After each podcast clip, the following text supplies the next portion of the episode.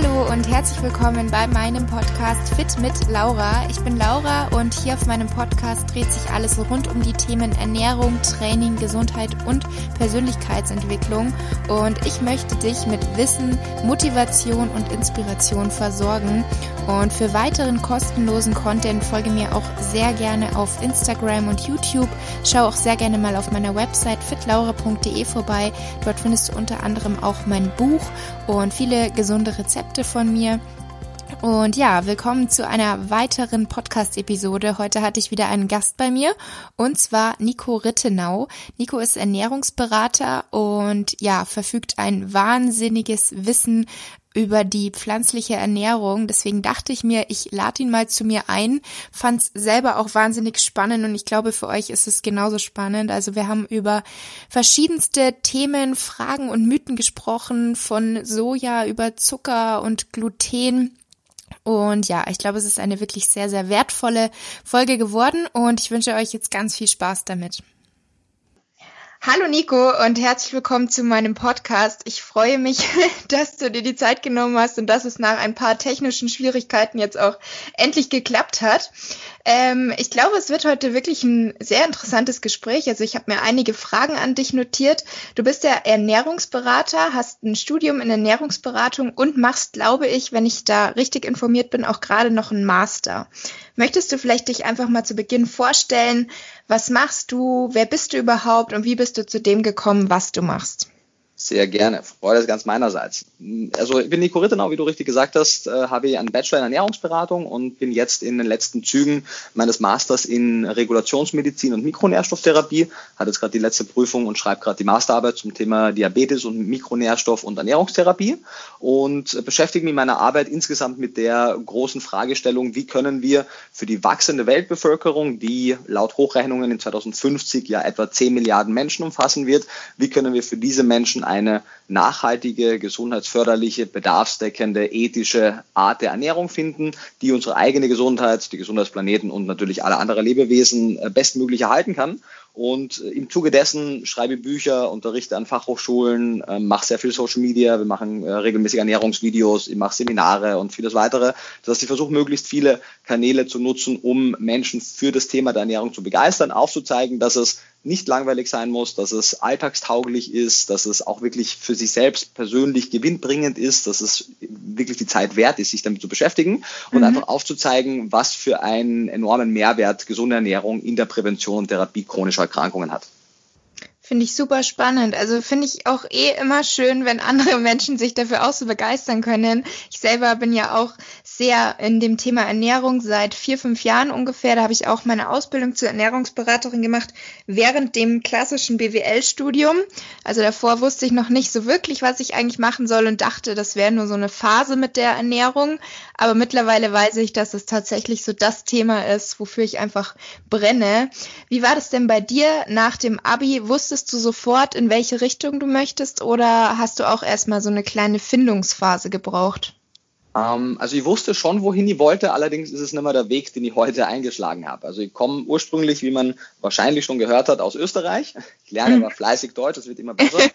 Und äh, im Zuge dessen habe ich in Österreich, da gibt es so berufsbildende höhere Schulen, wo man sein Abitur machen kann und gleichzeitig auch noch eine abgeschlossene Berufsausbildung. Und ich war damals an den sogenannten Kärntner Tourismusschulen, habe also meine Ausbildung zum Touristikkaufmann gemacht und hatte immer den Wunsch, dann in der Hotellerie und Gastronomie Fuß zu fassen. Und und mhm. im konkreten Fall wollte ich irgendwo, wo das Wetter besser ist, arbeiten. Das ist zum Beispiel auf den Cayman Islands oder in einer anderen karibischen Insel. Und bin äh, im Zuge dessen dann zuerst nach Wien gezogen, habe dann Unternehmensführung studiert und wollte eben Hotelmanager von irgendeinem schönen Luxushotel werden und mir dann in meiner Freizeit die Sonne auf den Bauch scheinen lassen.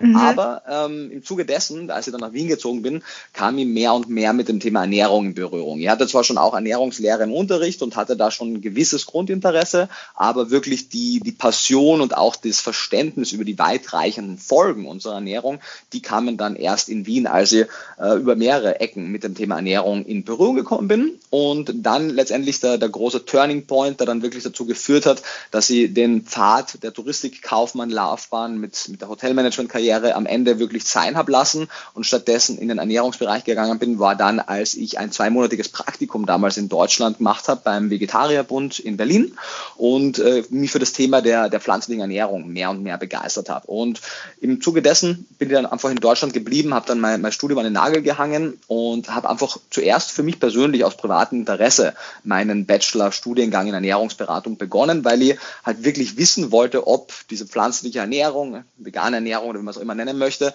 ob das mhm. wirklich gesund sein kann, weil dass es e-, ethisch korrekter ist, ist relativ obvious, dass es für die, für die Umwelt besser sein kann, wenn das ressourcenschonend gemacht wird, ist auch relativ leicht nachzuvollziehen. Aber die Ernährungskomponente, die ernährungswissenschaftliche Komponente ist halt komplexer. Und mhm. weil die Dinge nicht nur glauben, sondern wirklich wissen wollte, dachte ich, wäre der beste Weg ganz einfach, das zu studieren, aus privatem Interesse. Dass das irgendwann ein Beruf werden könnte, hätte ich damals gar nicht gedacht. Aber je weiter mein Studium dann fortgeschritten war, je mehr ich über Ernährung verstanden habe, desto mehr habe ich auch gesehen, wie wenig die meisten anderen Menschen darüber wissen und wie äh, wichtig es aus meiner Sicht ist, dass Menschen mehr über Ernährung lernen, weil es halt einfach die wenigsten in der Schule haben. Also wir lernen ja alles Mögliche im Unterricht, aber nicht, wie wir uns ernähren oder wie wir ja, kochen. leider. Genau. Und, und das ist seitdem meine große Passion und äh, seit 2017, 18 herum, also ja, Ende 2017, Anfang 2018 war dann auch der Zeitpunkt, wo ich mich dann beruflich in dem Feld mehr und mehr äh, hinorientiert habe und spätestens seitdem mein erstes Buch Vegan Klischee im Oktober, nee, bloß im September 2018 rauskam, seitdem ist es auch ähm, mehr als Fulltime mein Job. Mhm. Okay, also hat sich das eher so ergeben. Aus der Leidenschaft wurde dann der Beruf sozusagen. Genau, so könnte man das äh, gut zusammenfassen. Nicht schlecht. Ähm, du hast ja gesagt, der, du hast dich eben so auf die pflanzliche Ernährung sozusagen fokussiert aus verschiedensten Gründen. Ernährst du persönlich dich vegan oder hast du einfach auch nur den Fokus auf der pflanzlichen Ernährung? Nee, also ich ernähre mich auch persönlich äh, vegan. Ähm, eigentlich kam sie ursprünglich der ganze Fokus aus meiner privaten Hinwendung zu einer veganen Ernährungsweise. Mhm. In, in beruflichen Aspekten, ehrlich gesagt, bin ich gar nicht so sehr auf die vegane Ernährung spezialisiert, wie das jetzt vielleicht manchmal nach außen hin den Anschein erweckt. Also natürlich kenne ich die gesamte Datenlage zum Thema der veganen Ernährungsweise, weil ich da ja auch mehrere Bücher darüber geschrieben habe, aber mhm. es ist absolut nicht mein einziger Fokus. Also ich sehe mich nicht als veganer Ernährungswissenschaftler, sondern ganz einfach als Ernährungswissenschaftler insgesamt, der sich ja. mit, dem, mit der Datenlage zum Thema auseinandersetzt. Und für alle Menschen, die sagen, hey, ich möchte mich aus welchem Grund auch immer nicht vegan ernähren, haben wir trotzdem genügend Ernährungsratschläge für, für diese Personengruppe auch, weil letztendlich sehe ich das Thema Ernährung immer auf einer gesellschaftlichen Ebene. Und natürlich, das Individuum kann eine Veränderung bewirken und es macht natürlich einen Unterschied, wie wir uns ernähren, aber es ist weniger relevant, ob sich jetzt gewisse Personengruppen 100% vegan ernähren oder ob wir es schaffen, und das ist vor allem unser Ziel, dass wir den Großteil der Bevölkerung dazu bringen können und motivieren können, sich nachhaltiger, pflanzlicher zu ernähren, weil wenn 80 Millionen Deutsche plötzlich um 20, 30 Prozent weniger Massentierhaltungsprodukte essen, hätte das einen größeren Effekt, zumindest kurzfristig, als wenn jetzt äh, 0,1 Prozent mehr vegan lebende Menschen in Deutschland leben. Ja, sehe ich ganz genauso. Also wie du sagst, es bringt nichts, wenn irgendwie ein paar Einzelne da so 100 Prozent geben, sondern es sollte in den Köpfen der gesamten Menschheit eigentlich platziert werden.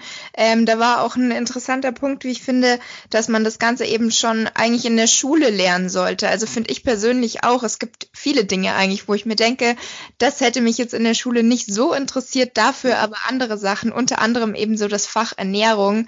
Also ich fand schon, weil ich war auf dem Gymnasium und ich fand schon immer cool, dass die auf der Realschule Kochen als Fach hatten und habe mich gefragt, warum haben wir das nicht? Und da ist tatsächlich die Frage, warum man das nicht viel intensiver macht, weil das finde ich so wichtig wäre.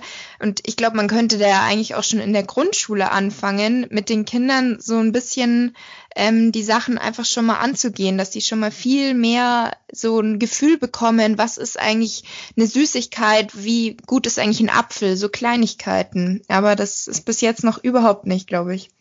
Leider nicht. Also ich bin natürlich auch nicht der Bildungsminister, aber ja. ich bin ganz bei dir. ja, bin äh, ganz bei dir, dass so, so fundamentale Wissensgebiete, die einfach dein gesamtes Leben begleiten, dass die auf jeden Fall ein verpflichtender Teil der Schule sein sollte. Denn wie können wir heute von erwachsenen Menschen erwarten, dass die mündige Konsumenten sind und die weitreichenden Konsequenzen ihrer Ernährungsentscheidungen auf ihre eigene Gesundheit und auch auf den Planeten verstehen, wenn sie es nie gelernt haben? Und ja.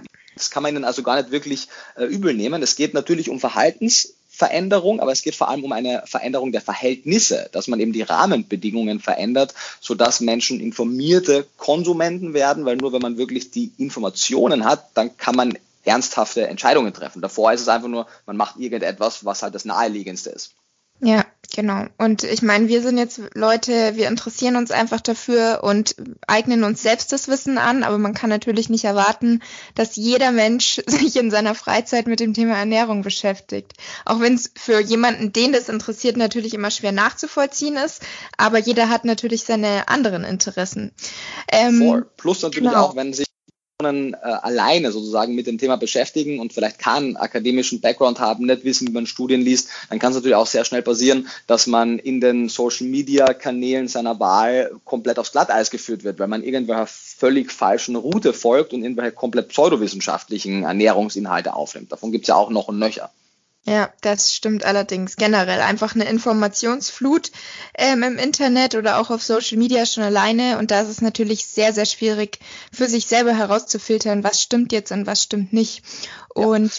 Bezüglich den Mythen, da kommen wir jetzt auch schon zu deinem Buch. Ich habe ja die Ehre, dass ich dein Buch bekommen habe, worüber ich mich riesig gefreut habe, weil ich finde es echt wahnsinnig interessant. Also super viele Informationen und da weiß man halt auch, okay, du stützt dich auf wissenschaftliche Studien und erzählst nicht irgendwas, weil du irgendwen bekehren willst oder so. Sowas gibt's ja auch. Ähm, sondern du, du deckst eben auch Mythen auf und eben über die verschiedensten Themen. Also ich finde es wirklich sehr spannend. Ich bin noch noch lange nicht durch. Das dauert, glaube ich, noch.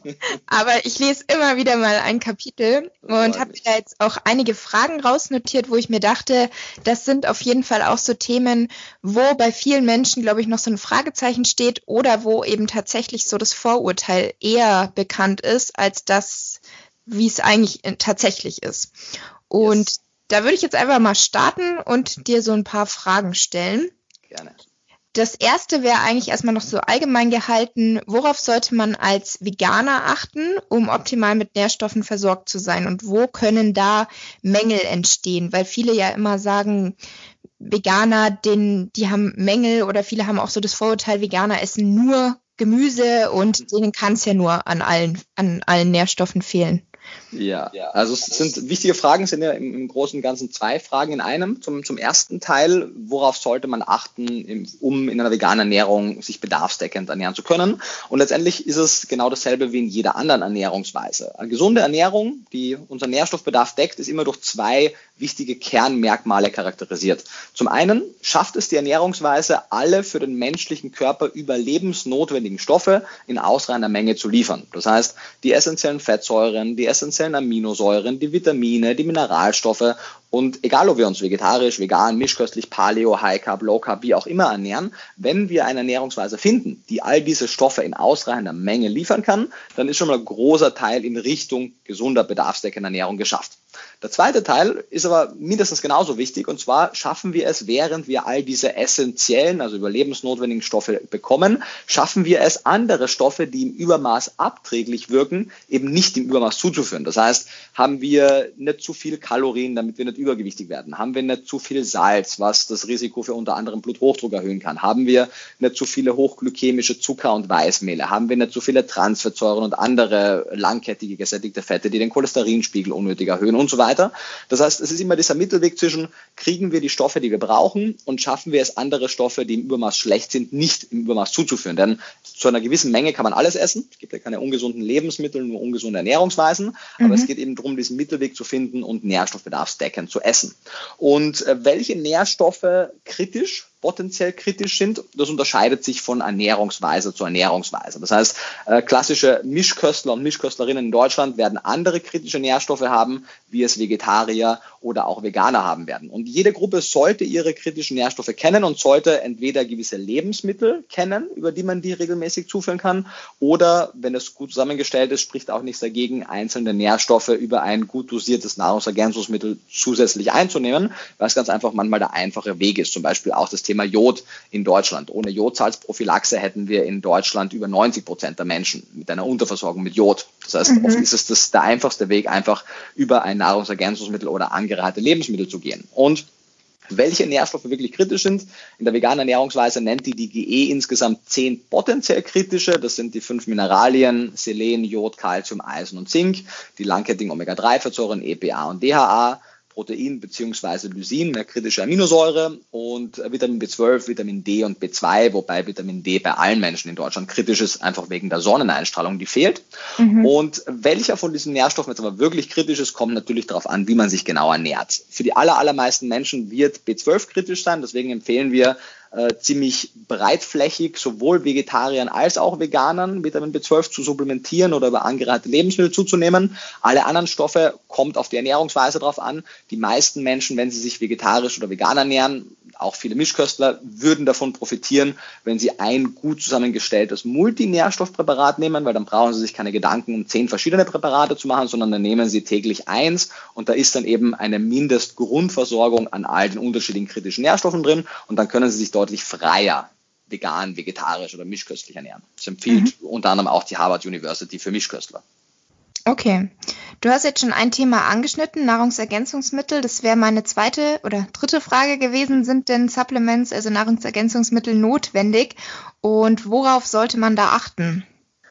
Äh, ja und nein. Also grundsätzlich in der Theorie sind sie natürlich nicht notwendig, weil wir alle Nährstoffe, die der menschliche Körper benötigt, in der Theorie auch über Lebensmittel bekommen können. Ähm, aus einer theoretischen Machbarkeit leitet sich aber natürlich in vielen Fällen keine praktische Umsetzbarkeit ab. Und der Hauptgrund dafür ist, dass unser aktuelles Lebensmittelproduktionssystem, also die Firmen, die unsere Nahrungsmittel produzieren, einfach nicht wirklich darauf optimiert ist, eine nährstoffbedarfsdeckende Ernährungsweise zu gewährleisten. Soll heißen, in ganz Europa, aber in Deutschland unter anderem, ist es von Herstellerseite sehr selten der Fall, dass zum Beispiel entweder schon beim Anbau die Böden besser mineralisiert werden, damit wir zum Beispiel, wie es in Finnland gemacht wird, Selen dem Boden beigeben, damit das Gemüse und das Vollkorngetreide und die Hülsenfrüchte genügend Selen aufnehmen oder Jod oder andere kritische Nährstoffe. Oder im Gegensatz zu Kanada, wo es beispielsweise verboten ist, per Gesetz Weißmehlprodukte zu verkaufen, die nicht mit Eisen und B-Vitaminen angereichert sind, gibt es mhm. in Deutschland nicht einmal einen Gesetzesentwurf dafür. Das heißt, in Deutschland raffinieren wir Getreide und schmeißen dadurch den Großteil der Ballaststoffe, einen großen Teil der Mineralien und der Vitamine raus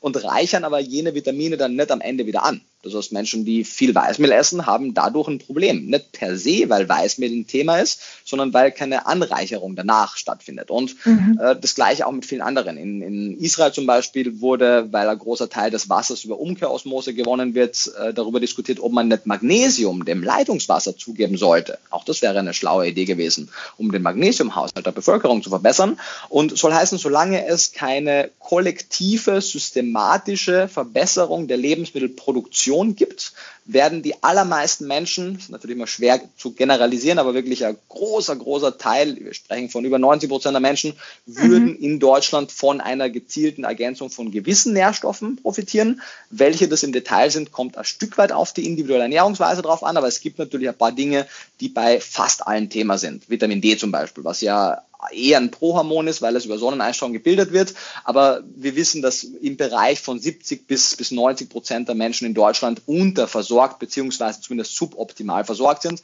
und mhm. wir die Kosten im Gesundheitssystem deutlich reduzieren könnten, wenn wir zum Beispiel, wie es in, in Amerika zum Teil gemacht wird, Milchprodukte, und zwar egal ob vegan oder nicht vegan, wenn wir die mit Vitamin D anreichern würden.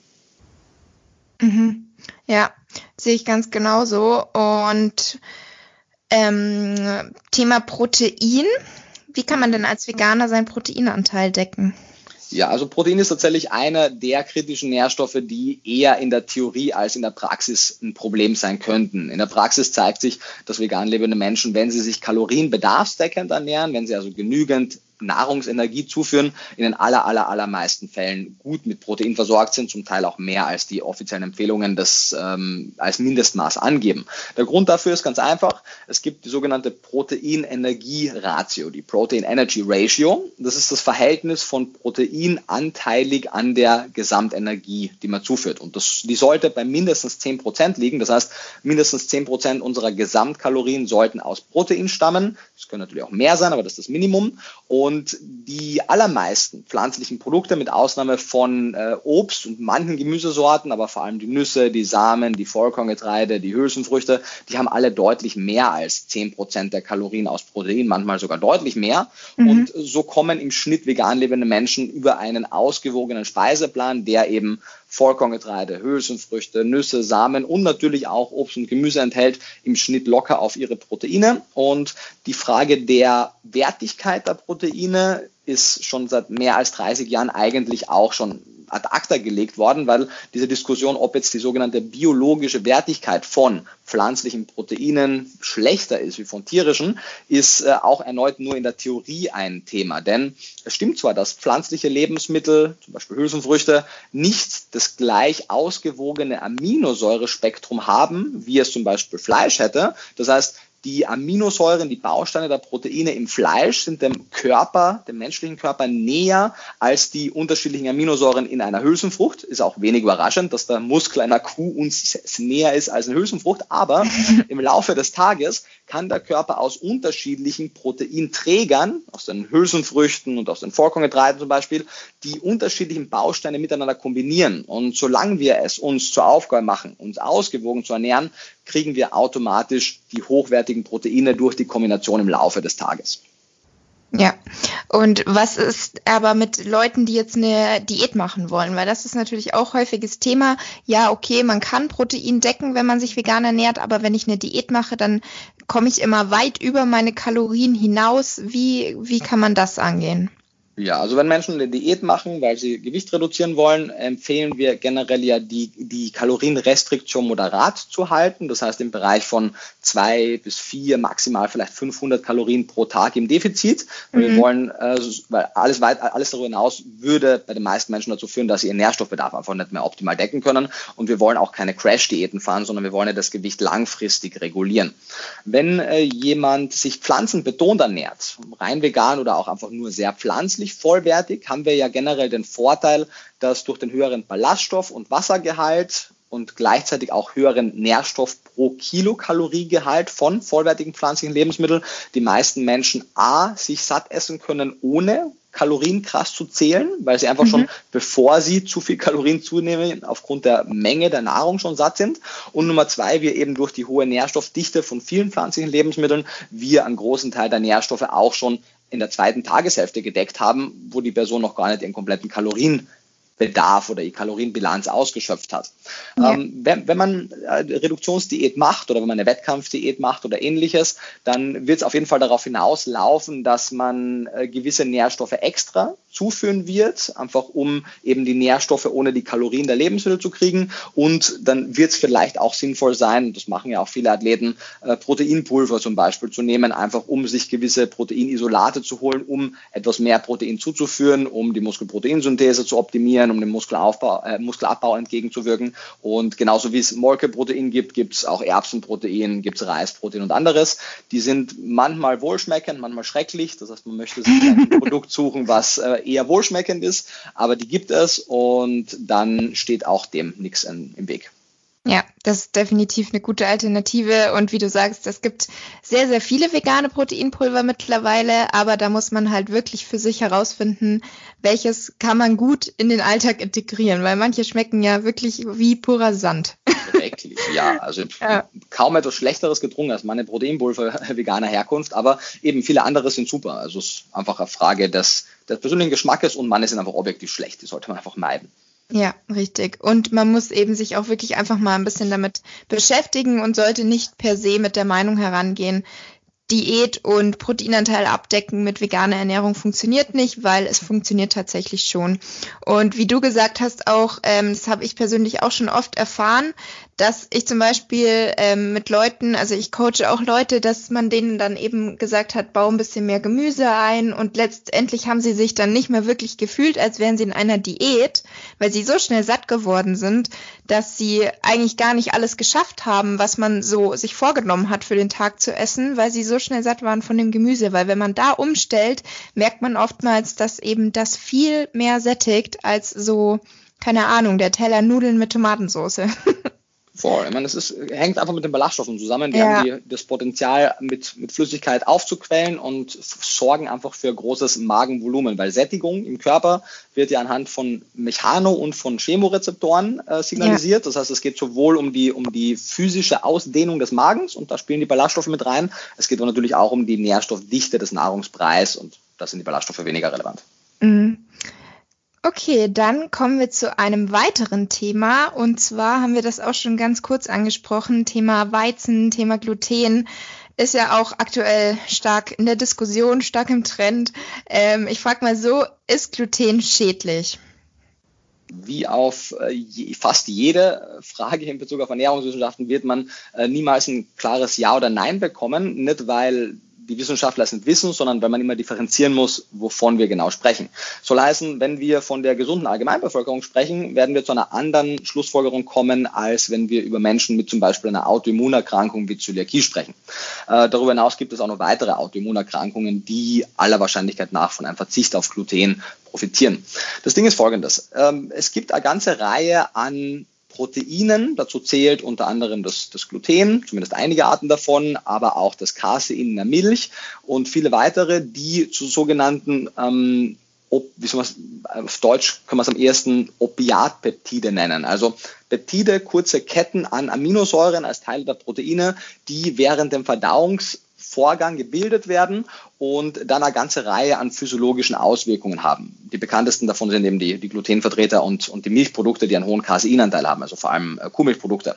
Und mhm. die können für manche sensible Individuen tatsächlich mit einer ganzen Reihe an ähm, Beschwerdebildern einhergehen.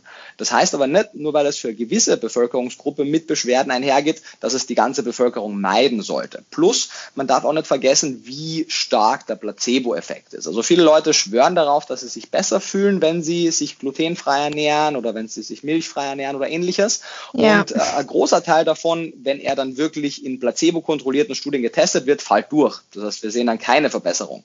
Ähm, ganz, weil es jetzt gerade sehr aktuell ist, weil ich gerade am neuen Buch schreibe zum Beispiel. Es wurde bis vor, vor einem knappen Jahrzehnt, ähm, gab es ziemlich viel, auch mittlerweile ganz gute Daten zum Thema Autismus und Milch und Gluten, sodass man tatsächlich, wenn man, wenn man randomisiert, eine Gruppe von autistischen Kindern in eine gluten- und milchfreie Ernährungsgruppe gesteckt hat und die Eltern dann beobachten ließ, wie es den Kindern ging, haben die tatsächlich festgestellt, dass es den Kindern besser geht, dass sie sich besser ähm, verbal ausdrücken können, dass sie einfach weniger autistische Merkmale aufweisen.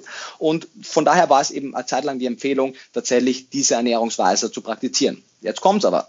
Als man dann tatsächlich in einigen weiteren Untersuchungen die Kinder von externen Fachkräften untersuchen ließ in Bezug auf ihr Verhalten, haben die überhaupt keinen Unterschied festgestellt. Das heißt, die Eltern selbst waren so voreingenommen und einfach so biased in ihrem, in ihrem Bezug zu den Kindern, dass sie aufgrund des Placebo-Effektes der Meinung waren, dass ihre Kinder sich besser verhalten, es aber gar nicht der Fall war. Und, ja. und der Placebo-Effekt ist einfach so ein starkes äh, Ding, also das ist der einzige Grund, warum Homöopathie funktioniert. Und das heißt, es gibt da Wirkung, aber eben keine über den Placebo-Effekt hinaus. Und von daher gibt es aktuell wenig belastbare Daten, dass es abseits von gewissen Autoimmunerkrankungen, wie zum Beispiel Zöliakie und auch weiteren, gibt es wenig Daten, dass für die Allgemeinbevölkerung ein Verzicht auf glutenhaltige Produkte notwendig oder vorteilhaft wäre. Mhm. Ja. Und ist es besser, auf die Vollkornvariante zurückzugreifen oder sollte man generell auch einfach Weizen oder Kohlenhydrate meiden? Also Kohlenhydrate per se zu meiden ist total unbegründet. Also ja. Äh, das Ding ist folgendes, der Körper braucht zwar nicht essentiell Kohlenhydrate, also der Körper kann im Rahmen der Gluconeogenese selber die Menge an Kohlenhydraten herstellen, die er zum Überleben braucht, aber nichtsdestotrotz ist unser Gehirn ein großer Glukoseverbraucher. Unsere Muskeln speichern Glykogen und können auch hier für die Leistungsfähigkeit auf Kohlenhydrate zurückgreifen. Das heißt, es gibt nicht wirklich Grund, Kohlenhydrate auf ein sehr geringes Minimum zu reduzieren. Was mhm. es schon gibt, ist der Bedarf, dass wir nährstoffarme, hochglykämische Kohlenhydrate reduzieren. Also es ist durchaus in Ordnung zu sagen, wir empfehlen, dass Menschen weitestgehend auf Weißmehl und Zucker und, und andere Dinge verzichten und mehr Vollkorngetreide, Obst und andere vollwertige Kohlenhydrate zu sich nehmen, äh, weil die ganz einfach anders wirken, weil die Ballaststoffe, die sekundären Pflanzenstoffe und die insgesamte Nährstoffdichte der Lebensmittel einfach dazu führt, dass auch die Kohlenhydrate anders verstoffwechselt werden. Das heißt, äh, es gibt keine Daten und das zeigen selbst Diabetesfachgesellschaften keine Daten, die zeigen, dass man entweder eine High Carb Low Fat oder eine Low Carb High Fat Ernährungsweise praktizieren muss, wenn man eine insgesamt ausgewogene, vollwertige Ernährung praktiziert. Und das sollte auch das Thema sein. Wir haben da auch im aktuellen Kochbuch eine Grafik dazu, wo wir eben sagen, wir wollen nicht in das spezielles Makronährstoffverhältnis pushen, sondern wir sollen eine gesunde Lebensmittelauswahl pushen mhm. und, und, verbreiten. Und wenn man eben sich ausgewogen ernährt, dann wird man meistens irgendwo im Bereich von 30 bis 60 Prozent an Kohlenhydraten landen, man wird irgendwo zwischen 10 und 20 Prozent an Protein landen und man wird irgendwo zwischen 20 und 40 Prozent an Fett landen. Und wie hoch dieser Prozentsatz aber genau ist, ist deutlich weniger relevant als was genau sind denn die fetthaltigen Lebensmittel, was sind denn die kohlenhydrathaltigen Lebensmittel und was sind denn die proteinhaltigen Lebensmittel. Ja, richtig. Ja. Genau. Und bei den, und bei den Weißmehlen, also weil du gefragt hast, eben Weißmehl oder Vollkorn, aktuell ist natürlich eine deutliche Empfehlung zu den Vollkorngetreiden, einfach weil die nährstoffdichter sind. Wenn man jetzt davon ausgehen würde, dass man zukünftig Weißmehlprodukte ebenso anreichert, sodass man die Nährstoffe, die im Verarbeitungsprozess verloren gehen, wieder mhm. hinzufügt und man sich insgesamt, wenn man seine Ballaststoffe dann aus einer anderen Quelle bekommt und eine gute Gemüsepfanne zum Beispiel zu seinem weißen, angereicherten Reis dazu isst, dann äh, spricht auch nichts dagegen, in einem gewissen Maße dann Weißmehlprodukte zu essen. Aber bis eine optimalere Produktion eben nicht gewährleistet ist, ist die Empfehlung potenziell schon Vollkorn anstatt Weißmehl. Okay. Und was wären aus deiner Sicht denn ansonsten noch gute Kohlenhydratquellen? Ja, also die, die Hauptkohlenhydratquellen sind äh, Obst, Gemüse und Vollkorngetreide. Hülsenfrüchte haben auch mehr oder weniger einen relevanten Kohlenhydratanteil und natürlich auch gewisse Nüsse, wobei hier der Fett- und Proteingehalt höher ist. Letztendlich sind Kohlenhydrate eine der Grundbausteine von fast allen pflanzlichen Lebensmitteln. Also man wird, wenn man sich, ähm, wenn man den zumindest einmal die Mindestmenge an pflanzlichen Lebensmitteln aus den Fachgesellschaften, wie es die DGE empfiehlt, in Höhe von 75 Prozent in einer Mischkost hat, wird man automatisch eine kohlenhydratlastigere Ernährungsweise haben. Aber die Empfehlung ist eben Früchte anstatt Fruchtsäfte oder Zucker, Vollkorngetreide anstatt Weißmehl und äh, insgesamt einfach Lebensmittel möglichst nah an ihrem unverarbeiteten Original. Was jetzt nicht heißt, dass wir nicht kochen können und dass wir nicht unsere Dinge zubereiten, aber wir wollen eben isolierte, raffinierte, hochverarbeitete Produkte nicht streichen, aber zumindest auf ein moderates Maß reduzieren. Ja. Okay, dann kommen wir jetzt mal zur nächsten Frage. Und zwar das Thema Zucker. Ist Zucker böse? Macht er uns dick? Macht er uns krank? Das sind ja auch so, ja, Dinge, die tatsächlich noch einige glauben, dass der Zucker eigentlich dann schuld an allem ist. Ist es tatsächlich so? Und wie sieht's auch mit dem Thema Fruchtzucker aus? Das ist auch was, was vielen Leuten noch unklar ist. Ist jetzt der Fruchtzucker auch schlecht? Sollte man den auch meiden? Oder ist der eigentlich gut? Ja, also auch wichtige Fragen. Ähm, grundsätzlich neigen Leute immer dazu, einzelne Lebensmittel zu verteufeln, weil ja. es natürlich auch einfach ist zu sagen, hey, solange du nur Lebensmittel XY meidest, ist alles gut. Dann kannst du alles andere machen und dann wirst du auf jeden Fall gesund bleiben. Und natürlich profitieren Menschen davon und vielen Menschen geht es besser. Sie reduzieren ihr Gewicht, wenn sie zuckerfrei essen, was einfach damit zusammenhängt, dass sie dann 80 Prozent der hochverarbeiteten äh, Junk Produkte nicht mehr essen und die Softdrinks weglassen. Natürlich geht es ihnen dann besser. Das heißt aber nicht im Umkehrschluss, dass es unbedingt zwingend notwendig ist, dass jede Person sich komplett frei von Zuckern ernährt. Also generell Zucker ist ja eigentlich nur das, das Trivialwort für Kohlenhydrate. Das heißt, unser Körper braucht Zucker. Der Abbau von jeglichem Kohlenhydrat führt am Ende des Tages zu Zucker, zu Glucose. Das heißt, wirklich zuckerfrei sind wir ja nie. Der Körper produziert selber Zucker. Was Menschen mhm. damit meinen, ist saccharosefrei. Das heißt, Haushaltszucker aus ihrer Ernährung zu streichen. Saccharose ist ein Disaccharid, ein Zweifachzucker aus einem Teil Glucose und einem Teil Fructose. Und der ist einfach nährstoffarm, er ist hochglykämisch. Und wenn wir im Rahmen einer insgesamt ungesunden Ernährung in großer Menge essen, sind die Daten schon relativ eindeutig, dass das mit Übergewicht, mit Stoffwechselerkrankungen, Herzerkrankungen und weiterem einhergeht aufgrund der Hyperglykämie und dann weiteren Folgeerscheinungen.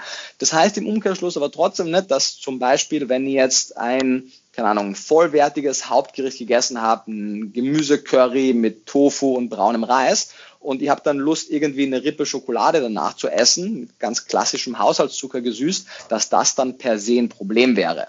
Wenn ihr allerdings schon davor nur Blödsinn gegessen habe und das Ganze mit Softdrinks runtergeschwemmt habe und dann noch nicht eine Rippe, sondern eine halbe Tafel Schokolade esse, dann wird das zusätzlich zu dem Ganzen noch ein Problem werden. Das heißt, wir haben auch im äh, Vegan Klischee Kochbuch so zehn Regeln für eine gesunde Ernährung und Regel Nummer eins ist, es gibt keine, dazu haben wir heute auch gerade ein Posting auf Instagram gemacht, es gibt Wollte keine gesunden, genau, es gibt keine gesunden und ungesunden Lebensmittel, sondern nur gesunde und ungesunde Ernährungsweisen. Und wenn Leute das verinnerlicht haben, dann werden sie A, sich nicht unnötig restriktieren und sie werden auf der anderen Seite die Hebel, die wirklich wichtig sind, adjustieren, sodass sie sich insgesamt wirklich gesund ernähren, ohne jetzt auf gewisse Lebensmittel verzichten zu müssen. Ja, ähm, ich glaube auch, also ich persönlich habe da auch schon oft die Erfahrung gemacht, ich hatte mal eine extremere Phase, sag ich mal, wo ich so voll in so einer Schiene war. Ganz gesunde Ernährung, ganz viel Sport. Und dann hört man auch oft von Außenstehenden, die eben schon so das Bild von einem haben, ah, okay, die ernährt sich gesund. Ah, sorry, und dann sorry, ist man. Ich war, sorry, ich war gerade weg. Ähm, oh. Du warst eine Zeit lang in einer extremeren Schiene. Ja, genau.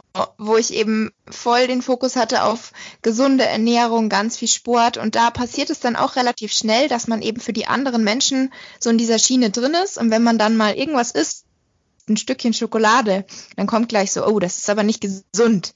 Also klar, für mich war das dann damals tatsächlich so, aber heute weiß ich eben auch, eigentlich spielt einfach so der Kontext die Rolle. Und wie du sagst, es ist nicht ein Lebensmittel, das ein gesund oder ungesund macht, sondern es spielt einfach immer das große Gesamte eigentlich die Rolle, der gesamte Lebensstil wie du eben auch in deinem Beitrag heute hattest, ein Apfel macht uns nicht gleich gesund oder macht nicht gleich unseren ganzen Lebensstil gesund, sondern es sollte einfach, ich sage immer die 80-20-Regel, die finde ich wirklich tatsächlich gut und die kann man auf so viele Bereiche im Leben anwenden. Das ähm, Pareto-Prinzip ja. ist auf jeden Fall in Ernährung auch ein großes Thema. Ich habe es bei mir jetzt mit 90-10, man kann es auch mit 80-20 machen.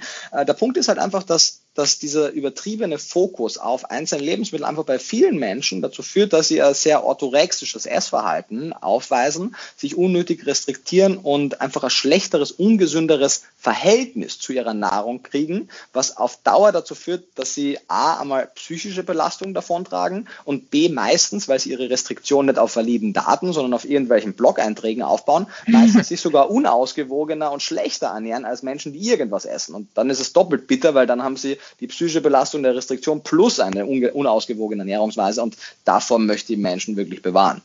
Ja, genau. Und langfristig erfolgreich ist man so dann eben auch nicht, weil ja. wenn man da zum Beispiel so seine Diät startet, dann hält man es eigentlich in der Regel nicht lange aus und fällt zurück in alte Muster oder es wird noch schlimmer, sag ich mal, wo dann eben so der bekannte Jojo-Effekt auftritt.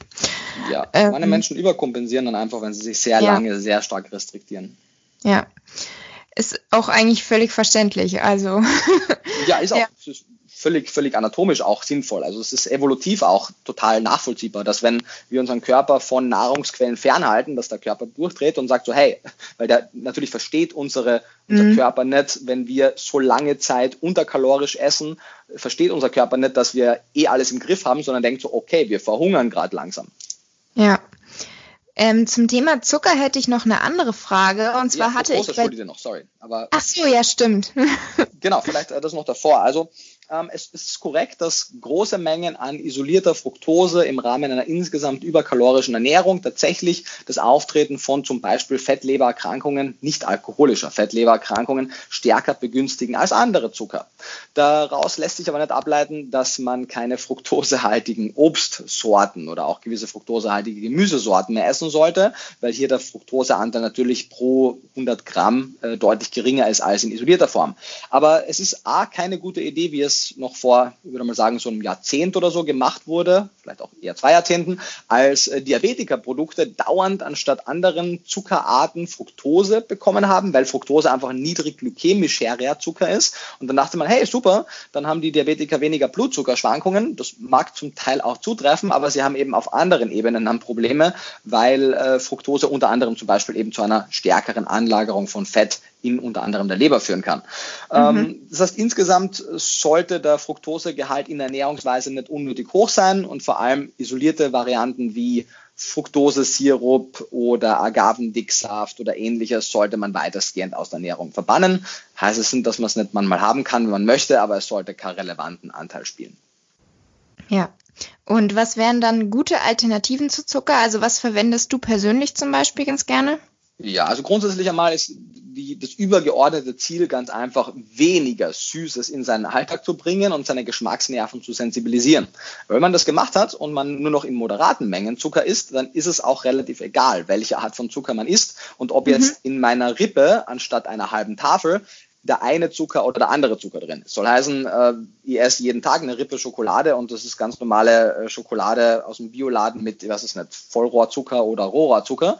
Ähm, das ist nicht der allerbeste Zucker, aber in der Menge ist es einfach irrelevant. Wenn man jetzt davon ausgeht, was ist in der Theorie der beste Zucker, dann habe ich da auch vor kurzem eine Grafik dazu gepostet, dann scheint aufgrund der Antioxidantiendichte sogenannter Dattelzucker sehr weit vorne zu sein. Dattelzucker besteht mhm. aus getrockneten, gemahlenen Datteln wird auch oft Dattelsüße genannt, ist nicht zu verwechseln mit Dattelsirup.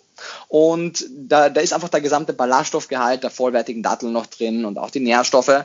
Aber natürlich kann der nicht ein 1 zu 1 Ersatz für weißen Zucker sein. Also es gibt ein, ein, zwei Firmen, die machen Schokolade mit dem Zucker. Die Schokolade hat aber natürlich nicht den gleichen Schmelz und ist eher griselig. Oder wenn ich jetzt einen Kuchen backen möchte, kann ich auch nicht 100% des Zuckers mit Dattelzucker ersetzen, aber zumindest ein Teil. Und in gewissen Rezepten geht es ziemlich gut, beziehungsweise mhm. im vegan Kochbuch verwenden wir selbstgemachte Dattelpaste einfach aus Wasser, Zitronensaft und pürierten Datteln.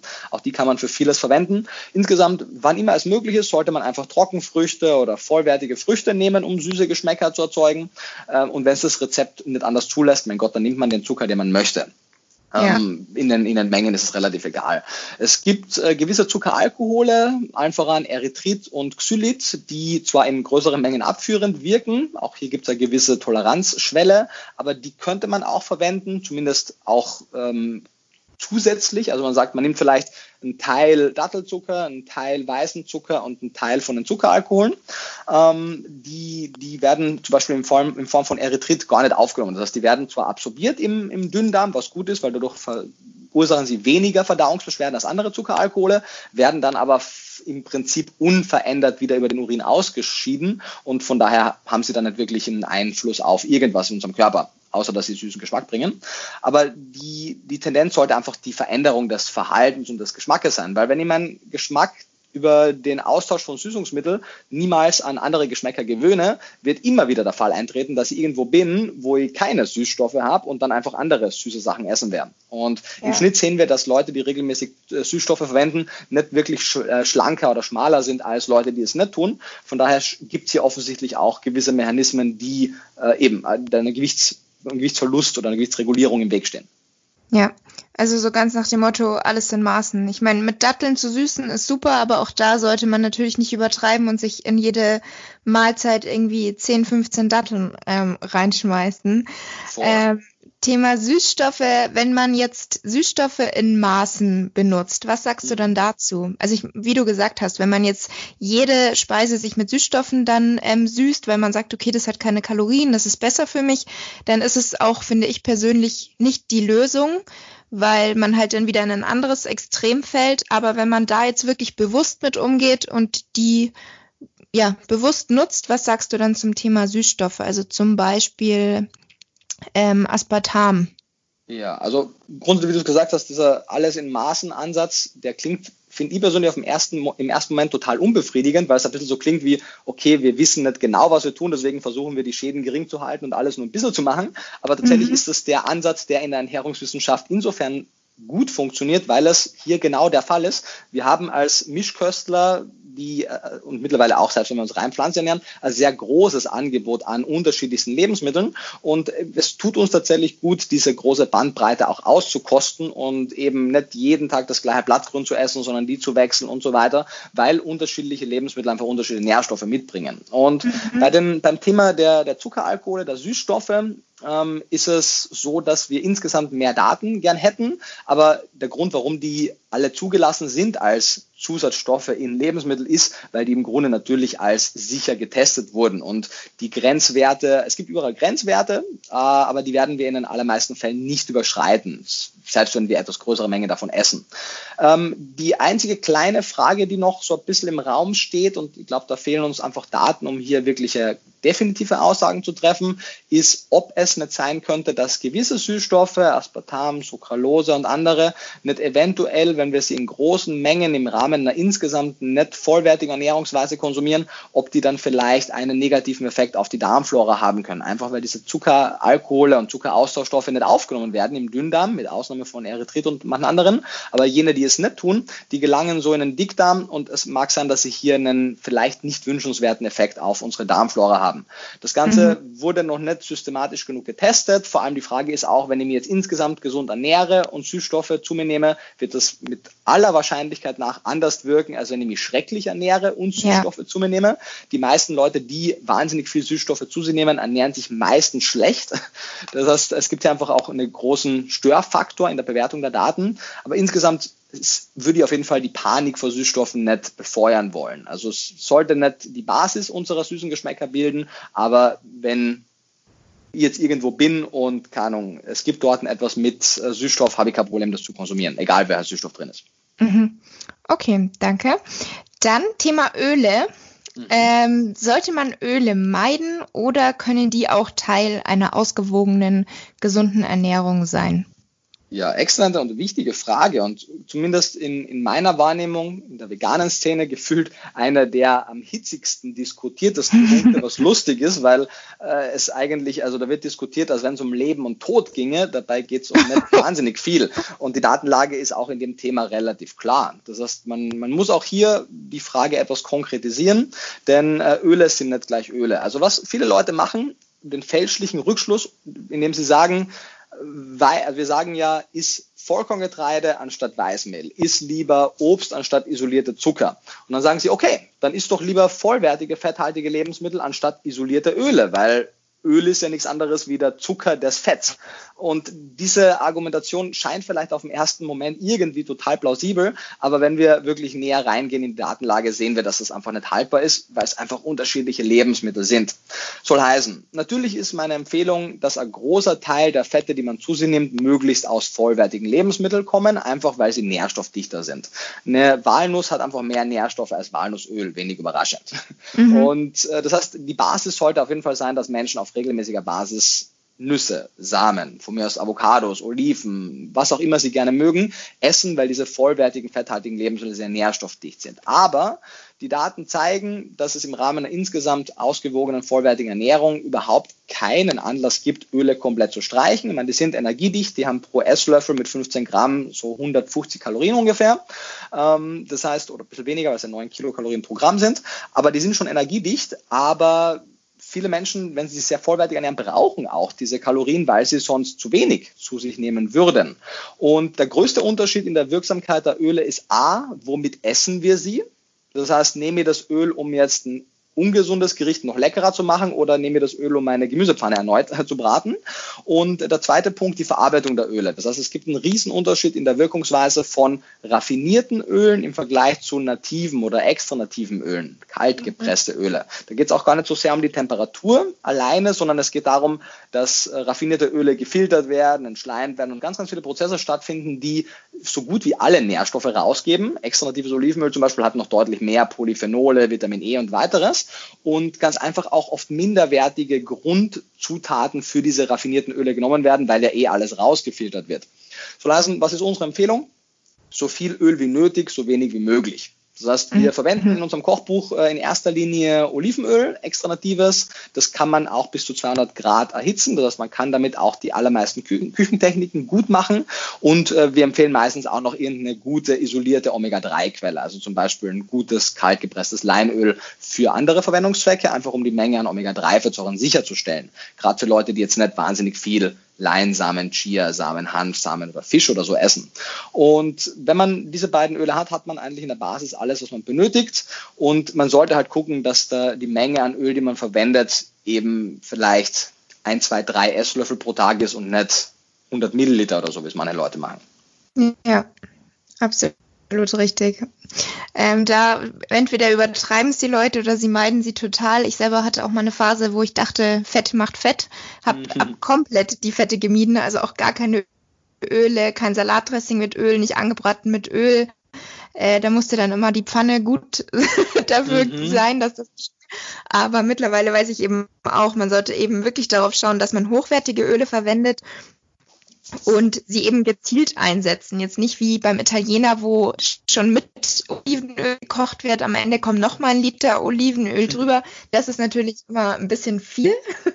Aber ansonsten finde ich vor allem auch, was du angesprochen hast, wenn Leute eben das Problem haben, das Gewicht zu halten oder wenn sie das Ziel haben, sie möchten zunehmen, dann sage ich auch immer, einfach ein bisschen mehr gute Öle in die Ernährung einbauen, generell mehr Nüsse, Nussmus essen, weil das natürlich so Lebensmittel sind, die haben einfach viele Kalorien, aber gleichzeitig sind sie jetzt auch nicht völlig nährstoffarm, wie wenn ich sage, ist eine Packung Chips oder so, was dann mhm. natürlich wieder gar nicht passen würde in die ausgewogene Ernährung. Bin ich, bin ich ganz bei dir. Generell diese Fettphobie der 70er, 80er Jahre, die ist äh, wissenschaftlich so unhaltbar und eine der größten Fehleinschätzungen mhm. der, der, der neueren Ernährungswissenschaft. Viele, man, selbst, selbst die oft auch unnötig kritisierte, aber insgesamt trotzdem relativ konservative DGE, die in einigen ihrer Ernährungsempfehlungen etwas hinterherhinkt. Äh, selbst die hat, ich glaube es war 2017, ihre zehn Regeln der DGE angepasst und hat äh, ab diesem Moment nicht mehr geschrieben, ähm, essen Sie wenig Fett, sondern essen Sie hochwertige Fette. Das heißt mittlerweile, ich kenne keine Fachgesellschaft mehr seit den letzten drei, vier, fünf Jahren, die eine fettreduzierte Low-Fat-Ernährungsweise empfiehlt und alle, gibt natürlich eine ganze Reihe an veganen äh, Fürsprechern, die High Carb Low Fat empfehlen. Man sieht ja auf welche mhm. Daten die sich berufen. Das sind niemals Daten, die äh, jünger sind als zehn Jahre, einfach weil wir es damals vor 10, 20, 30 Jahren nicht besser wussten, mittlerweile aber schon. Und im Gegenteil, wir sehen, dass sehr fettreduzierte Ernährungsweisen auf Dauer keine gute Idee sind. Wir brauchen Fett. Sehr viele äh, Mädels, die sehr fettarm essen, verlieren A, unnötig viel Gewicht und B, meistens auch ihre Periode. Wir sehen, dass ja. äh, Männer auch mit ihrem, mit dem Hormonhaushalt Probleme kriegen. Wir sehen, dass mit der Schilddrüse, oft mit den Schilddrüsenhormonen äh, da Themen entstehen können. Äh, und wir sehen einfach, dass es A, essentielle Fettsäuren gibt und fettlösliche Vitamine, die ohne ausreichend Fett einfach nicht gelöst werden und damit nicht richtig aufgenommen werden. Und so führt eine fettarme Ernährung meistens zu unleckeren Speisen, zu Frust und oft auch zu Nährstoffmängeln. Genau, das stimmt leider. Und ähm, Thema Öle, da wäre jetzt eine zweite Frage noch, Thema Kokosöl. Ähm, das ist ja auch sehr oft so in der Diskussion, ist Kokosöl gut, ist es schlecht oder ist es tatsächlich das reine Gift, was da auch mal in den mhm. Medien ähm, gesagt wurde? Ja, also wie so oft ist, ist die Wahrheit ungefähr so zwischen den beiden Polen. Ob es jetzt ein bisschen mehr bei der einen oder bei der anderen Seite sein mag, das kann man ja diskutieren. Aber zwei Dinge sind einmal ganz klar. A, es ist auf jeden Fall nicht das pure Gift. Warum? Weil nichts alleine das pure Gift ist, es sei denn, es ist ein toxischer Pilz oder so, ja. Aber alles, was wir als Lebensmittel klassifizieren, ist einmal akut nicht giftig. Und wenn wir Kokosöl verwenden, ist die Hauptfrage, wie viel verwenden wir davon, in welcher Qualität verwenden wir es und wie ernähren wir uns insgesamt. Und auf der anderen Seite ist äh, Kokosöl aber ohne Zweifel nicht der Heilsbringer, der er oft, äh, dem er, also zu dem er oft gemacht wird. Wo es heißt, Kokosöl hilft den Fettstoffwechsel zu verbessern und hilft beim Abnehmen. Kokosöl würde Alzheimer und Demenz vorbeugen. Kokosöl macht ungefähr alles für dich. Auch das ist nicht in irgendwelchen belastbaren Daten äh, wiedergespiegelt. Es gab ähm, von American Heart Association gerade umlängst eine sehr große Analyse dazu mit einer Meta-Analyse und einer systematischen Übersichtsarbeit und die sind da relativ strikt und sagen, we advise against the use of coconut oil. Ich würde sagen, das ist ein bisschen sehr streng. Man Advice against heißt ja auch nicht verbieten, sondern nicht empfehlen. Mhm. Und ähm, der Grund dafür ist einfach das Fettsäurespektrum. Ich meine, Kokosöl hat den Vorteil, dass es äh, den Teil, also was ist Kokosöl? Es hat ungefähr 90 Prozent plus gesättigte Fettsäuren. Auch wenn die Fettphobie und auch einige der Kritikpunkte der, der Fettskeptiker valide ist und auch der Cholesterinskeptiker, sodass gesättigte Fette mit Sicherheit nicht der Dämon sind, zu dem sie oft gemacht werden und Nahrungskolesterin auch über die Eigensynthese gut kompensiert werden kann. Aber trotzdem sehen wir, dass sehr große Mengen an gewissen gesättigten Fettsäuren tatsächlich unseren LDL-Cholesterinspiegel ziemlich stark erhöhen, den HDL relativ unberührt lassen, insgesamt das Cholesterin erhöhen und Cholesterin bis zum heutigen Tag immer noch ein unabhängiger Risikofaktor für Herzerkrankungen ist und das lässt sich aktuell auch noch nicht wegdiskutieren und wird es auch, denke ich, nicht. Und deswegen empfehlen ja auch sämtliche Fachgesellschaften, die Menge an gesättigten Fetten zu reduzieren, zugunsten von mehr ungesättigten. Und Kokosöl ist hier halt ein bisschen ein eigener Fall im Sinne von, ja, es hat 90 Prozent plus gesättigte ungesättigte Fettsäuren. Das ist mehr als Butter und Schweineschmalz und Rinderteig. Aber ungefähr so 50, 60 Prozent davon sind mittelkettige Fettsäuren, mittelkettige gesättigte Fettsäuren, die anders verstoffwechselt werden, als es langkettige gesättigte Fettsäuren werden. Und damit erhofften sich oder zum Teil auch zu Recht erhoffen sich Leute eine andere physiologische Wirkung. Und wir sehen, dass Kokosöl im Vergleich zu anderen gesättigten Fettsäuren in HDL, das Gute, das Haptic-Lipcholesterin, äh, etwas besser erhöht und zum Teil das LDL zwar erhöht, aber nicht in einem Maße, wie wir es bei anderen Ölen sehen oder bei anderen gesättigten Fetten sehen.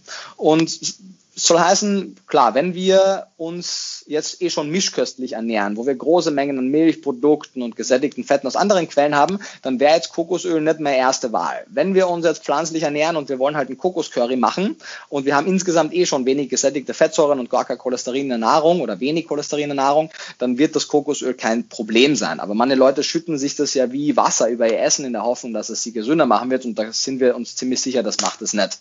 Wenn es Kokosöl ist, soll das natürlich ein hochwertigeres sein und dann steht dem auch nichts im Weg. Also es ist wie so oft ein bisschen zwischen beiden Polen, aber die Analysen zeigen auf jeden Fall, dass es nicht das Wundermittel ist mhm. und auch nicht der Tod. Ja.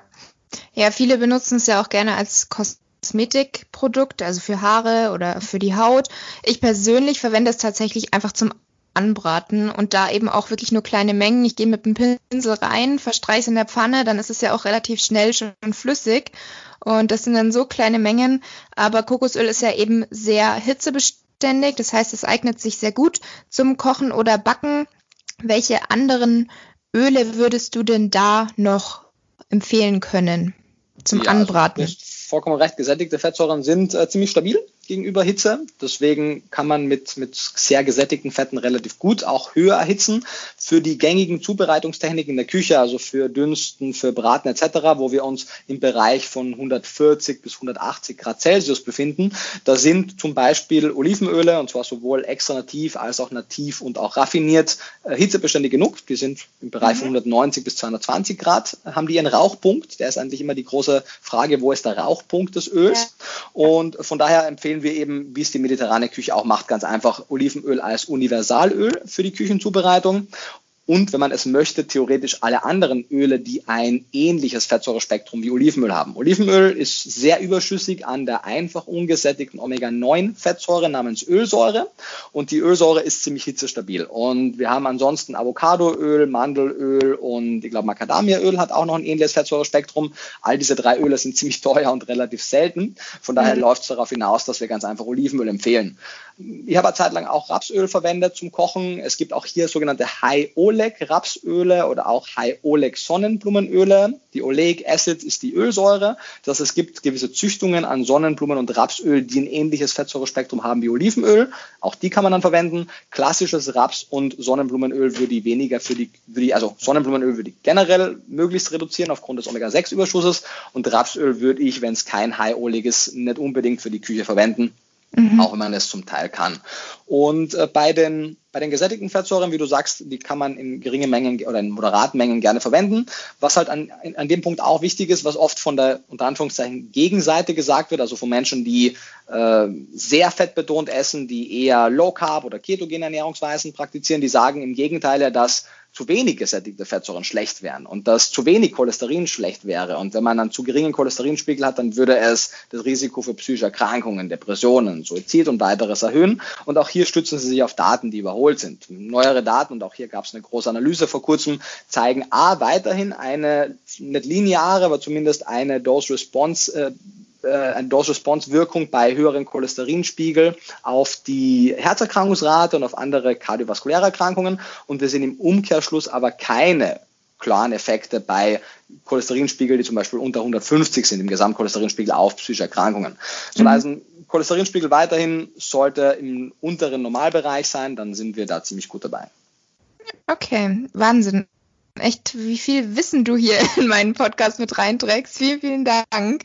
Ähm, ja. Dann komme ich jetzt auch tatsächlich schon zum letzten großen Thema, wo, glaube ich, auch viele, viele Vorurteile vorherrschen, und zwar das Thema Soja.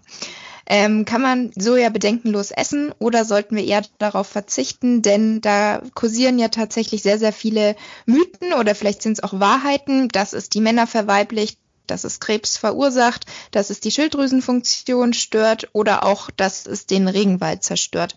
Und was davon stimmt jetzt wirklich und welchen Teil sollte Soja in unserer Ernährung ausmachen? Ja, auch äh, exzellente Frage. Ich habe zum Thema Soja auch meine Bachelor-Thesis geschrieben. Das, da mhm. ging es damals um die Wirkung von Soja-Isoflavonen auf Mammakarzinome. Das heißt, die Wirkung dieser östrogenähnlichen Bestandteile im Soja auf die Brustkrebsentwicklung. Mhm. Und wenn man die Mechanismen dahinter verstanden hat, wie biochemisch Soja in unserem Körper wirkt, dann kann man die allermeisten Fragen in Richtung Schilddrüse, Verweiblichung der Männer und weiteres auch ganz gut beantworten. Ich habe in äh, Vegan Klischee in meinem ersten Buch auch ein ganzes Kapitel zum Thema Soja, wo ich was es sind, ich glaube 30 Seiten oder so zu den unterschiedlichen Fragestellungen auch gewidmet wird. Was lässt sich grundsätzlich mal sagen? Wie so oft in, in vielen dieser Punkte steckt so ein Fünkchen Wahrheit drin, aber es wird ganz einfach oft aus dem Kontext gerissen und so dargestellt, dass es dann am Ende des Tages doch völlig falsch ist. Ähm, zum Beispiel beim Thema Soja und Regenwald. Ja, es stimmt, dass große Sojamonokulturen in Regenwaldgebieten oder in ehemaligen Regenwaldgebieten, genauso wie auch Mais, angepflanzt werden und damit Sojamonokulturen durchaus für die Rodung des Regenwaldes zuständig notwendig sind. Aber, und jetzt kommt der wichtige Punkt, die Daten auch hier unterscheiden sich von Quelle zu Quelle, aber wir sind ungefähr im Bereich von 80 Prozent der weltweiten Sojaernte, vor allem das Sojaprotein, was in Form von Kraftfuttermittel in die industrielle Tierhaltung reingeht. Das heißt, es ist weniger der Tofu, der ein Problem für den Regenwald ist, sondern es ist deutlich mehr das günstige Massentierhaltungsfleisch, was mit Sojaimporten gefüttert wird. Und dann äh, zum Thema, also was sind die anderen 20 Prozent? Ungefähr 18 Prozent sind Sojaöl, die gehen in die Food- und Non-Food-Industrie und ungefähr zwei Prozent der weltweiten Sojaernte gehen in Form von Sojaprodukten direkt in die menschliche Ernährung. Und in Deutschland, auch in Europa sehen wir, dass ein großer Teil der Sojaprodukte aus den, aus den europäischen umliegenden Ländern kommt. Manche große Konzerne wie Alpro äh, neigen dazu, aus Kanada noch äh, Sojabohnen zu nehmen, aber nichts davon ist Regenwaldsoja. Ist die Verbindung noch da? Ja. Ah, okay, wunderbar. Ähm, und äh, also das zum Thema, zum Thema Regenwald, Soja. Zum Thema GMO dasselbe. Viele Leute sagen, ja, aber Soja ist gentechnisch verändert. Ja, das äh, Tierfuttermittel zum großen Teil, die das äh, Bundesministerium für BMEL, Bundesministerium für Ernährung und Landwirtschaft, äh, sagt, dass es keine Daten gibt, aber also keine genauen Aufzeichnungen gibt, aber ungefähr 90 Prozent plus des importierten Sojas für die Tierfuttermittel gentechnisch verändert ist. In den Sojaprodukten, die wir in Deutschland essen, ist keine Gentechnik drin, weil es müsste, es wäre zwar theoretisch erlaubt, aber es müsste sehr deutlich ausgezeichnet sein. Und nachdem die meisten Menschen zum Teil auch unberechtigterweise Phobien vor Gentechnik haben, ist das ganz einfach nicht akzeptabel für den Markt und deswegen gibt es das nicht. Mhm. Und das einzige Weg, ohne es zu merken, gentechnisch veränderte Lebensmittel zu konsumieren, ist über den Umweg des Tieres in der konventionellen Tierhaltung. Wobei auch hier, wie gesagt, das Thema GMOs, Gentechnik deutlich komplexer ist als viele Leute, die jetzt irgendwie bei Gentechnik nur an Monsanto denken und, und dann in die Halt schreien. ähm, und zum Thema der Wirkungsweise. Also es ist korrekt und das ist auch schon der einzige Teil, der darin wahr ist, was man so hört. Soja enthält sogenannte Phytoöstrogene, allen voran Isoflavone. Und diese Phytoöstrogene, wie der Name schon sagt, sind pflanzliche Östrogen-ähnliche Stoffe. Östrogen-ähnlich heißt aber noch nicht genau gleich wie Östrogen. Denn Soja-Phytoöstrogene wirken je nach Art, da gibt es mehrere davon, zwischen 100 und 10.000-fach schwächer, als es das körpereigene Östrogen macht. Und da steckt auch schon die Antwort auf die meisten Fragen drin. Wenn wir jetzt Sorge haben, also wir wissen, dass zum Beispiel äh, Östrogen, zum Beispiel auch eine Östrogenersatztherapie, eine Wechseljahren, ein vermuteter Risikofaktor für das Auftreten von Brustkrebs ist. Das heißt, wir gehen davon aus, dass Östrogen, hohe Mengen an Östrogen im Brustgewebe nicht gut wirken. Und daher wäre es ja auch potenziell plausibel zu sagen, naja, wenn diese Phytoöstrogene, die ja strukturell ähnlich sind wie das körpereigene Östrogen, wenn die jetzt an unsere Östrogenrezeptoren im Brustgewebe, an die Beta-Zellen, äh, an die äh, Beta-Rezeptoren, da gibt es Alpha- und Beta-Rezeptoren für, für Östrogen, wenn die, und im Brustgewebe haben wir vor allem Beta-Rezeptoren, wenn die vermehrt an diese Rezeptoren andocken, dann könnte es ja eine östrogenähnliche Wirkung geben und damit vielleicht eine risikoerhöhende. Das Gegenteil zeigte sich aber und das ist der Grund, warum mittlerweile jede Krebsgesellschaft wie das American Institute for Cancer Research, der World Cancer Research Fund und weitere sogar Soja im Rahmen einer gesunden Ernährung zur Krebsprävention empfehlen. Warum? Weil wenn die Sojaprodukte gegessen werden, dann können diese östrogenähnlichen Stoffe an die Rezeptoren der Frau andocken. Sie sind dort aber so schwach wirksam, dass sie in erster Linie eine Sache machen, nämlich das, den Östrogenrezeptor zu blockieren, damit das körpereigene Östrogen weniger stark wirksam sein kann. Und damit kann es sogar Antiöstrogen wirken. Und wenn man Brustkrebs hat, nimmt man ja auch sogenannte selektive Östrogenrezeptormodulatoren, Medikamente. Und äh, mhm. Soja wirkt vom Mechanismus her äh, sehr ähnlich wie zum Beispiel Tamoxifen. Natürlich deutlich schwächer, aber von der Wirkungsmechanistik her ist das äh, ziemlich ähnlich. Und von daher gehen wir davon aus, und das zeigt auch die Shanghai Breast Cancer Survivor Study, dass sowohl das Auftreten als auch das Wiederauftreten als auch die Überlebensrate bei Frauen, die regelmäßig Soja essen, besser ausfällt. Ähm, bei den Männern ist es weniger klar mit der Datenlage, was die positiven Effekte angeht. Ähm, das Brustkrebsrisiko bei Männern ist natürlich deutlich geringer als bei Frauen, auch wenn es Brustkrebs gibt. Ähm, bei den Männern ist es eher die Frage mit dem, mit dem Testosteronspiegel, mit dem Hormonhaushalt. Und hier haben wir eine Meta-Analyse mit mehr als 30 einzelnen Untersuchungen, die da drin zusammengefasst wurden und die zeigen keine negativen Effekte auf den Testosteronspiegel, auf die Spermienmotilität und weiteres. So leisten, wenn wir normale, moderate Mengen, 100, 200, 300 Gramm Sojaprodukte Sojaprodukte pro Tag essen, also 100, 200 Gramm Tofu oder 2, 4, 600 Milliliter Sojamilch, dann äh, ist das in der Menge für den Hormonhaushalt des Mannes auch kein Problem. Und mhm. Soja ist weiterhin eine, eine hochwertige Proteinquelle. Zum Thema Schilddrüse, Soja wirkt genauso wie auch Kreuzblütler und andere sogenannte, äh, also wirkt wie Soja, ja, Soja und Kreuzblütler wirken Geutrogen, sie haben sogenannte Geutrogene oder stromigene Substanzen und die können die, die Jodaufnahme in die Schilddrüse etwas reduzieren. Das Ganze ist aber nur dann ein wirkliches Problem, wenn wir mangelversorgt mit Jod sind oder wenn wir Schilddrüsenhormone nehmen, dann sollte man die zeitlich ab, mit der zeitlich mit einem gewissen Abstand einnehmen von den Sojaprodukten oder von den Kohlgewächsen zum Beispiel. Mhm. Und wenn wir uns ausreichend mit Jod versorgen, gibt es da aber kein Problem damit. Von daher auch das ist äh, kein wirkliches Argument gegen Soja. Das einzige wirkliche Argument gegen Soja ist, wenn ich ein Sojaallergiker oder eine Sojaallergikerin bin, natürlich wie in jeder anderen Lebensmittelallergie werde ich dann meinen Konsum des allergieauslösenden Lebensmittels einschränken. Das heißt es nicht, dass ich es für immer streichen muss, aber zumindest einmal temporär, weil wir wissen, dass ungefähr 75 Prozent der Sojaallergien im Kindesalter im Laufe des Erwachsenenalters auswachsen und weggehen. Das heißt, nur weil man das Kind gegen Soja allergisch ist, heißt das nicht, dass man das auch als Erwachsener sein muss. Plus viele der Sojaallergiker sind ganz einfach Kreuzallergiker, die eigentlich Birkenbollenallergiker sind und auch auf Soja reagieren dadurch, nicht ursächlich wegen dem Soja. Mhm. Interessant, ja. ja. Genau, also niemand muss ja, Soja essen, ja. aber man kann es, man keine Allergie hat. Okay. Und eben auch wieder nicht übertreiben, nicht ähm, Soja als einzige Proteinquelle oder so verwenden, sondern auch da eben wieder darauf achten, ähm, ausgewogen und möglichst vielseitig. Ja, richtig. Also man, was du jedes Lebensmittel kann in einer gewissen Menge schaden. Wenn ich in einer Sitzung 10 Liter Wasser trinke, habe ich eine Wasservergiftung. Wenn ich ähm, 8 bis 10 Kilo rohen Spinat in einer Sitzung esse, kann die Oxalsäure mir die Nieren zerschießen. Wenn ich, äh, und da gibt es auch zwei Fallberichte von, von einem jüngeren und einem älteren Mann, die ungefähr 85 bis 90 Prozent ihrer Kalorien aus Sojaprodukten bekommen haben. Also die haben ein Äquivalent von ungefähr 5 Kilo Tofu pro Tag gegessen.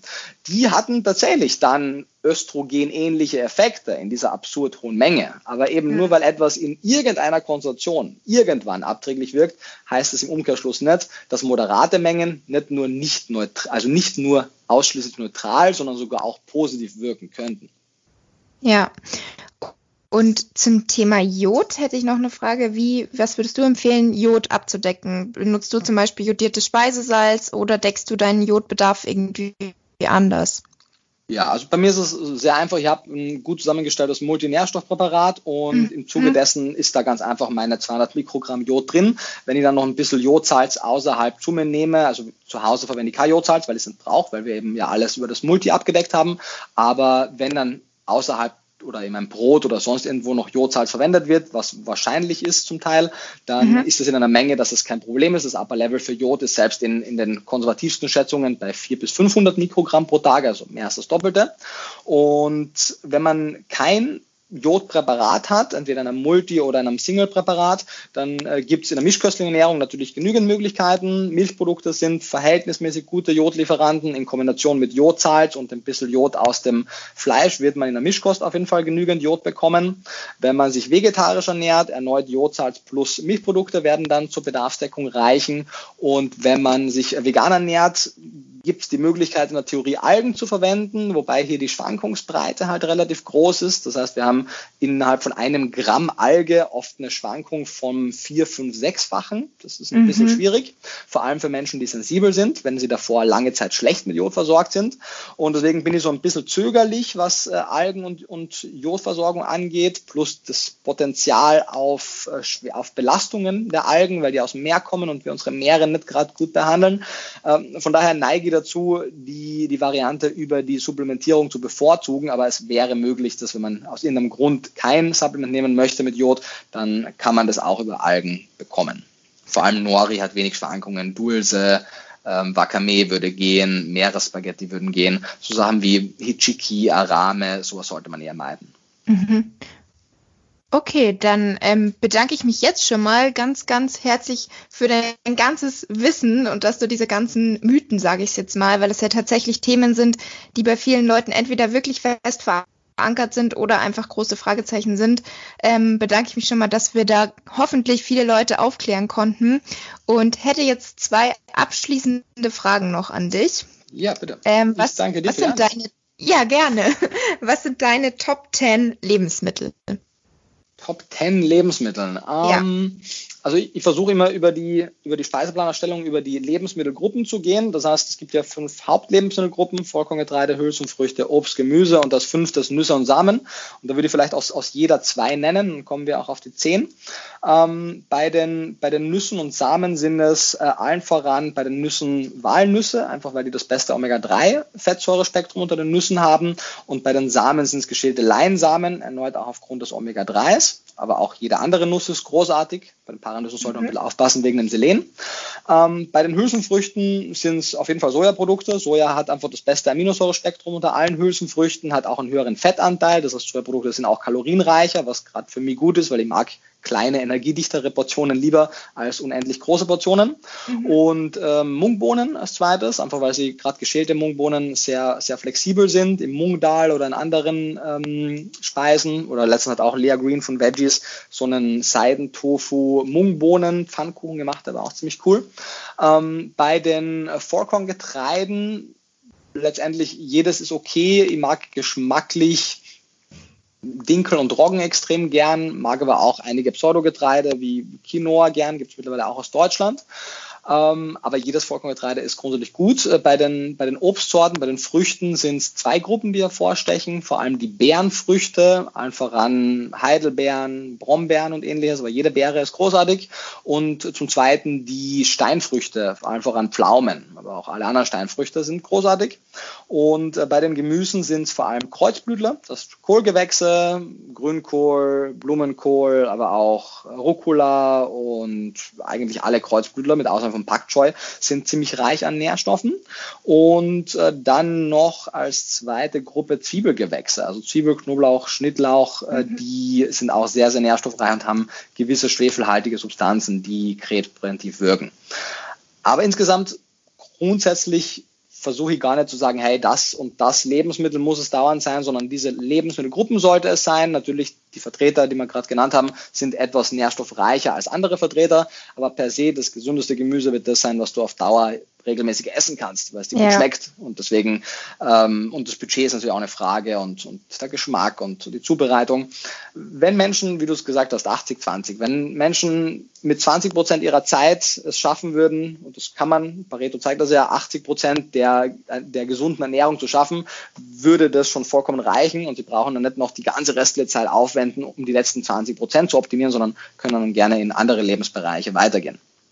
Ja, Absolut richtig. Ähm, damit kommen wir jetzt auch wirklich zur abschließenden Frage. Was wären deine Tipps für jemanden, der sich dazu entschließt, die Ernährung umzustellen? Also der jetzt vielleicht wirklich so aus dem anderen Extrem kommt, ähm, nur Softgetränke, nur Junkfood und so weiter. Wie würdest du dem ja Tipps geben, wie er anfangen kann, damit er auch wirklich durchhält? Weil alles von heute auf morgen umzuschmeißen funktioniert in der Regel nicht. Ähm, genau. Ja, auf jeden Fall. Also es zeigen auch die Daten, wenn man jetzt, also es, gesunde Ernährung ist ja ein Thema, gesunde vegane Ernährung noch ein zweites Thema. Ähm, es gibt vor allem viele Daten auch zum Thema Ernährungsumstellung zu einer vegetarischen, veganen Ernährungsweise und die Daten zeigen, dass jene Personen, die einen langsameren Übergang wagen, also nicht von heute auf morgen alles umstellen, sondern das Ganze graduell machen, im Schnitt länger vegetarisch und vegan bleiben. Das heißt, äh, offensichtlich geht es mit weniger Stress einher, sie können fundiertere Essensentscheidungen auf Dauer treffen. Äh, die Umstellung ist auch nicht so akut. Wenn man jetzt nur Softdrinks und Junkfood und Fastfood gegessen hat, dann wird man mit dem hohen Ballaststoffanteil einer vollwertigen pflanzlichen Ernährung auch am Anfang vielleicht Probleme haben. Wenn man es graduell umstellt, dann wird man da keine Probleme haben, was jetzt Blähungen und so weiter angeht. Letztendlich ähm, empfehle Menschen, wie du es richtig gesagt hast, das Ganze schrittweise zu machen. Das heißt, vielleicht einmal mit einer Mahlzeit des Tages anzufangen, zu gucken, hey, welche von meinen drei Mahlzeiten lasse ich denn am leichtesten umstellen? Wenn ich bis jetzt vielleicht immer ein Haferporridge gegessen habe, das Porridge in Kuhmilch gekocht habe, ähm, dann kann ich das relativ einfach umstellen mit einer Zutat. Tausche Kuhmilch gegen in der Pflanzenmilch, Sojamilch, Hafermilch, Reismilch aus, ohne dass ich wirklich was an meiner Gewohnheit ändern muss. Wenn ihr jetzt andere Gerichte habt, die leicht umzustellen sind, fange ich vielleicht eher dann damit an. Und so kann man ja dann innerhalb von mehreren Wochen anfangen, zuerst die eine Mahlzeit, dann noch die weitere Mahlzeit umzustellen, ohne sich dazu viel Stress zu machen. Und schon bevor man anfängt umzustellen, vielleicht einfach die Augen offen zu halten, zu gucken, hey, was gibt's denn in meinem Lieblingsrestaurant an gesünderen pflanzlichen Alternativen? Was gibt's denn in meiner Betriebskantine, in der Unimensa? Ähm, oder sonst wo in meinem Lieblingslieferservice oder sonst wo und einzukaufen, ein bisschen die Augen offen zu halten, was es für Alternativprodukte gibt, ohne diesen Stress zu haben, dass es eben von heute auf morgen perfekt sein muss.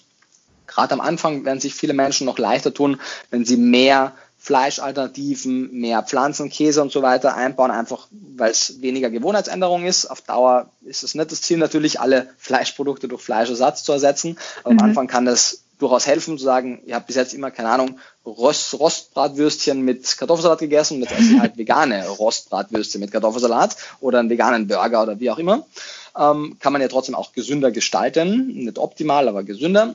Und ansonsten, ich meine, die meisten Fach, also die meisten ähm, veganen Gesellschaften von äh, Peter über ProVeg, Albert Schweitzer Stiftung, äh, die haben alle so vegan Starterprogramme, wo man sich kostenlos anmelden kann und dann kriegt man für 10 bis 30 Tage, je nach Programm, jeden Tag eine Mail mit Rezepten und Infos zu dem Thema.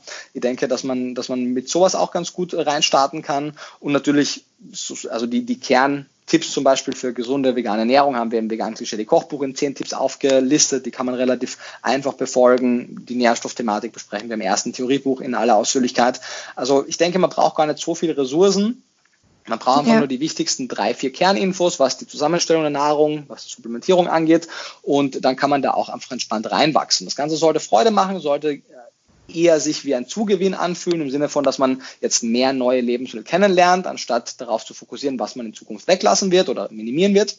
Und dann kann man, denke ich, mit einem, mit einem guten Gewissen und Freude essen. Und die Zeit, die man vielleicht jetzt am Anfang da rein investiert, um sich da einzulesen, vielleicht braucht es auch etwas länger am Anfang, um frisch zu kochen. Aber all die Zeit, die man jetzt investiert, ist die Zeit, die man dann in ein paar Jahrzehnten beim Arzt sparen wird. Von daher ist es auf jeden Fall eine Investition, die einen guten Return on Investment hat.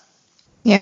Ja, ich glaube, das ist ganz oft so, auch wenn man anfängt zu kochen, wenn man jemand ist, der nie kocht, sondern immer, dann fängt man an zu kochen. Anfang muss man einfach relativ viel Zeit investieren, ist vielleicht genervt, wenn man für ein Rezept, wo stand 20 Minuten, zwei Stunden gebraucht hat. Aber mit der Zeit kommt man da rein und langfristig gesehen lohnt es sich einfach. Yes, ja. ja. So. Gut. Ja. Ja. Ja. okay, Nico, dann bedanke ich mich nochmal recht herzlich für deine Zeit. Ähm, vielen, vielen Dank für deine ganzen Informationen, für dein Wissen. Möchtest du vielleicht abschließend uns noch kurz erzählen, wo wir dich finden können?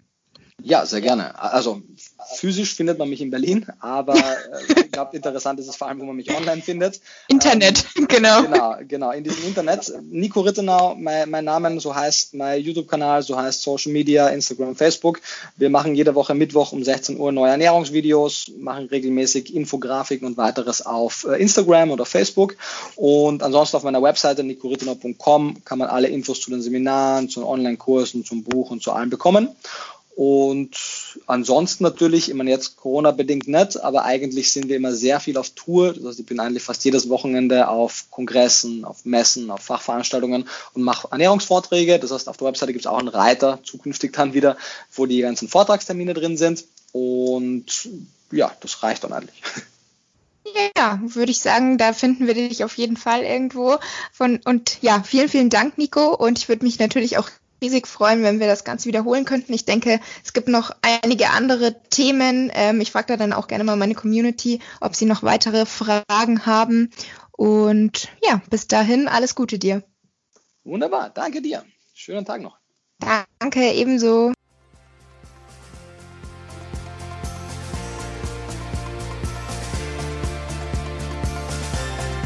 Ich hoffe, die Podcast-Folge hat dir gefallen. Wie immer würde ich mich über deine Bewertung für meinen Podcast natürlich sehr freuen und schreib mir auch gerne mal dein Feedback auf Instagram. Du findest mich dort unter fit-laura. Bis zum nächsten Mal, eure Laura.